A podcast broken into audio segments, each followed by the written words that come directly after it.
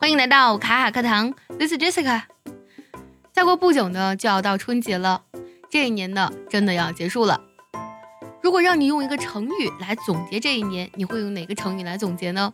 今天节目当中呢，我们来分享几个打工人可能深有体会的成语。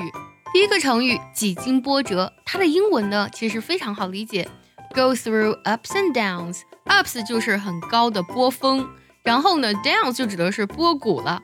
Go through ups and downs，经历了高峰和低谷，那就是几经波折了。Go through ups and downs。下个成语“迎难而上”。那么这个“难”字该怎么翻译呢？其实我们生活中遇到的所有的困难，对于我们来说都是挑战。那我们用这个单词 challenge 就表示的是那个“难”字，而我们迎难而上呢，用的是这个短语 rise to the challenge。Rise 在这里呢，指的有站立、站起来的意思。也就是说呢，面对困难呢，我没有趴下，我们是直面它的。所以 rise to challenge 就是迎难而上的意思。下个成语脚踏实地，形容我们做事情呢，非常的以实际出发，非常的务实。那么它的英文呢，就是 have your feet on the ground，其实非常好理解，对吧？那么把你的脚放在地上，就是脚踏实地了。feet on the ground，脚踩在地上，have your feet on the ground，脚踏实地。下一个呢，全力以赴，全力以赴的英文的话，翻译作 give it your all。it 这里就指的是呢，让你值得全力以赴做的那一件事情。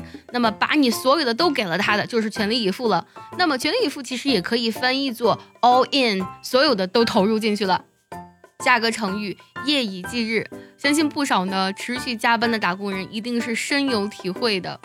夜以继日的这个英语呢也非常的有趣啊，叫做 work around the clock。clock 是闹钟的，就是围着闹钟工作，就是说它不分白天黑夜都在工作，所以是夜以继日 work around the clock。想要专项练习本期节目呢，并且和小伙伴们用英文讨论这期节目呢，可以加入早餐英语的会员课程哦。今天节目呢，我们分享了这几个成语，分别是几经波折 go through ups and downs，迎难而上 rise to the challenge，脚踏实地。Have your feet on the ground，全力以赴，Give it your all or all in。还有夜以继日，Work around the clock。哪一个成语可以形容这一年过去的自己呢？也记得留言分享告诉卡卡老师哦。